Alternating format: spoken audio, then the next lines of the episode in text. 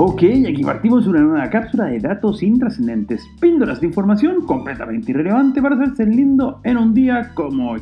Y un 4 de noviembre de 1972, en Lisboa nace Luis Felipe Madeira, el futbolista más odiado por los hinchas de Fútbol Club Barcelona de la historia y que es conocido en el mundo entero como Figo, un pedazo de recontra crack que lideró una generación de oro portuguesa que ganó el Mundial Juvenil Sub-20 de 1991 y que tuvo buenas actuaciones en las Eurocopas del año 2000 con el tercer puesto y del 2004 con el subcampeonato, además del cuarto lugar en el Mundial de Alemania de 2006.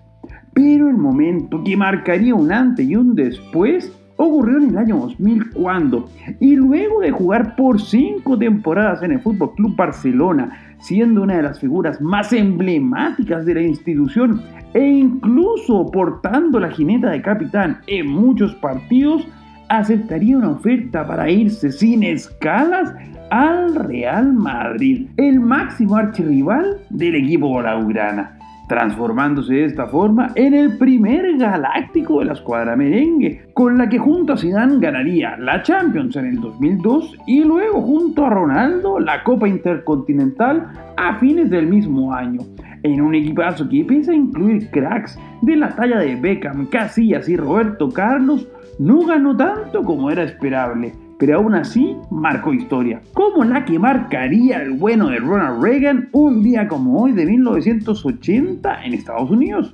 cuando se convierte no solo en el cuadragésimo presidente de ese país, sino que además en el primero en llegar a tan alta investidura con un pasado hollywoodense. Y aunque la verdad Pese a que la carrera del bueno de Ronald en el mundo actoral fue bastante limitada, pronto encontraría su verdadero rumbo en la política, en donde, pese a militar en el Partido Demócrata en sus inicios y apoyar en su momento a Franklin Delano Roosevelt, posteriormente se enrolaría en las filas republicanas, primero para ser gobernador de California por dos periodos consecutivos y luego para transformarse, como ya se mencionó, en el presidente que jubiló al intrascendente Jimmy Carter de la Casa Blanca Morada, que también utilizaría el bueno de Barack Obama durante dos periodos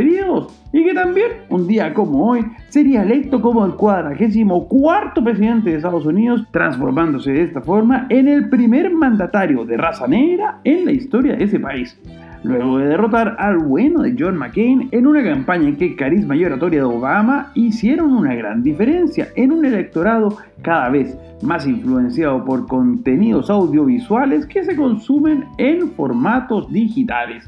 Soy Pancho Troncoso y les cuento que nos pueden seguir en Instagram en arroba conversaciones intrascendentes. Además, no olviden de suscribirse a este podcast si quieren más datos completamente inútiles para cada día. Será hasta mañana con más datos intrascendentes.